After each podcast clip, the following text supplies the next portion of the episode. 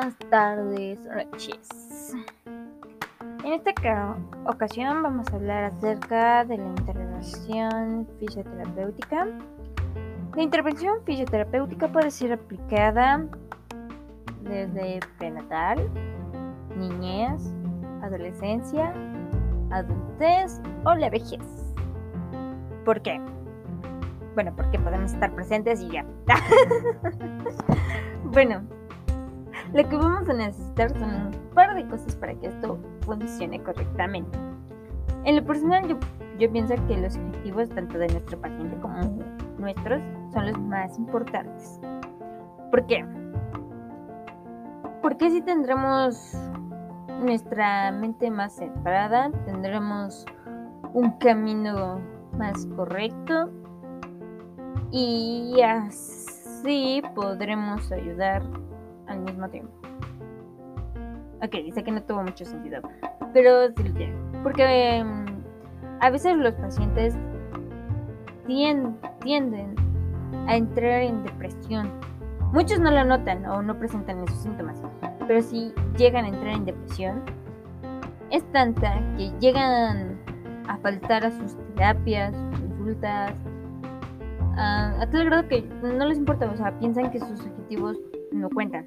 Es ahí cuando nosotros entramos también y le hacemos ver a nuestro paciente o a las personas, en este caso también los familiares cuentan, de que los objetivos de nuestro paciente son importantes y que no son un estorbo y que no los debe dejar de lado. Si es que logramos ayudar a nuestro paciente a salir de aquella depresión. Por eso son muy importantes y no hay que dejarlos de lado. También lo que vamos a necesitar es un diagnóstico. ¿Cómo vamos a hacer este diagnóstico? Bueno, pues previamente ya debimos haber hecho una historia clínica. Es aquí a donde van a estar todos los datos. Todos. Así, sin omitir ninguno. Que si es hombre, que si es mujer, que si nació en cierto lado, que su tipo de sangre, cómo se lesionó, eh, si tiene adicciones, si tiene, o si es sano totalmente, o si presentó operaciones pasadas, o ha ido con demás fisioterapeutas y no ha resultado. Bueno, en este historial clínico se apunta exactamente todo. No omitimos nada. Ni nombre, ni fecha, ni los, ni los perros omitimos. ¿Por qué? Porque también son importantes. Tenemos que saber si tienen, si tienen alergias o no. Bueno, como lo dije antes. Todo es importante. Este, esta historial que nosotros hacemos con nuestro paciente nos puede ayudar a dar un diagnóstico.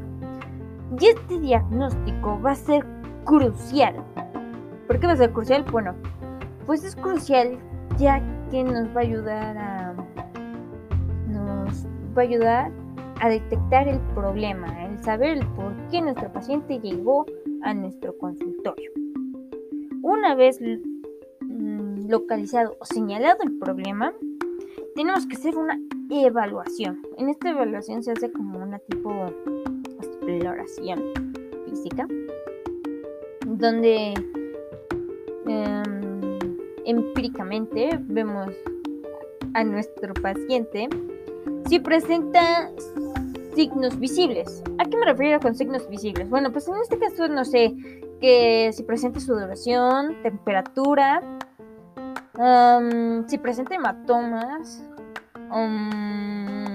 o otros rasgos en la piel, si presenta alguna deslineación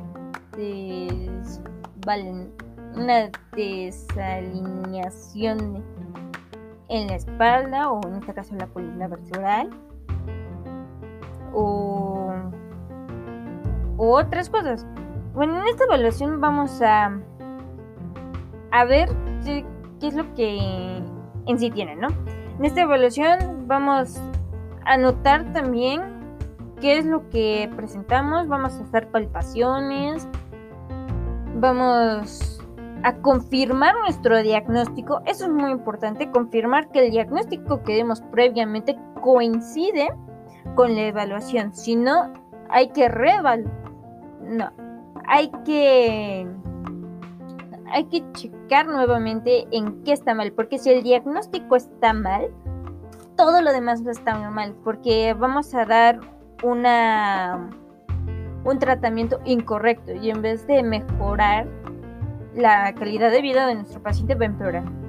Entonces eso es muy importante, hay que fijarnos en cada detalle. El diagnóstico es como lo inicial. Si está mal, yo todo lo demás está mal. Luego vamos a hacer una reevaluación. Aquí qué hacemos? Bueno, después de la evaluación hacemos una reevaluación, pero después de que ya hicimos, no sé, ciertas, ciertos avances. Es aquí cuando volvemos a rectificar lo que ya dijimos anteriormente. ¿Cómo que a rectificar? Bueno, si vemos que el tratamiento que le estamos dando a nuestro paciente no está funcionando del todo o va demasiado lento, hay que cambiarlo. Si no lo cambiamos, podemos alterar el estado de evolución de nuestro paciente. O sea, sí va a evolucionar, pero muy poco. Entonces es aquí donde podemos reajustar los objetivos, nuestros objetivos, no los del paciente, reajustar nuestros objetivos, reajustar el diagnóstico, reajustar los tratamientos, los test, los, las distintas aplicaciones, todo lo podemos cambiar en ese momento de reevaluación. Si vemos que en la reevaluación y en la evaluación y el diagnóstico coinciden totalmente, entonces eso quiere decir que el tratamiento va bien y se van a ver notablemente. Ojo, hay veces en que los tratamientos tardan mucho.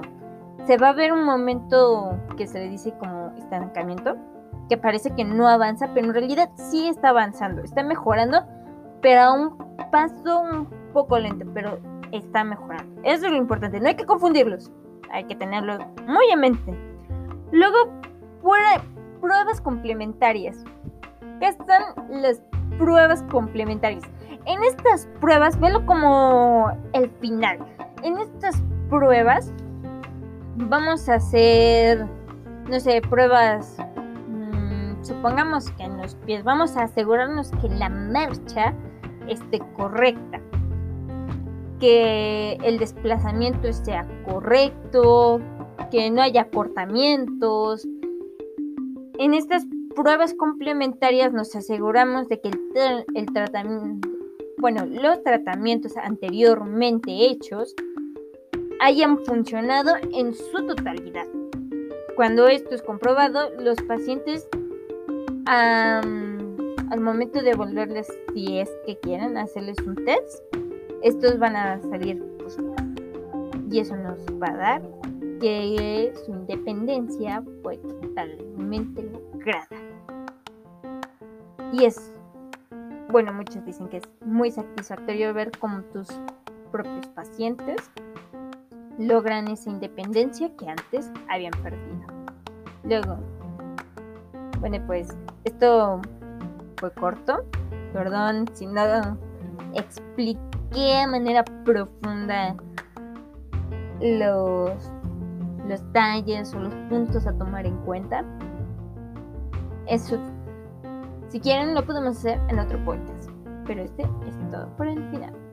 Pero antes de irnos, vamos a escuchar una frase de Leon Tolstoy de 1828 a 1910, escritor ruso. Mi felicidad consiste en que sé apreciar lo que tengo y no deseo con exceso lo que no tengo. Muchas gracias por escuchar.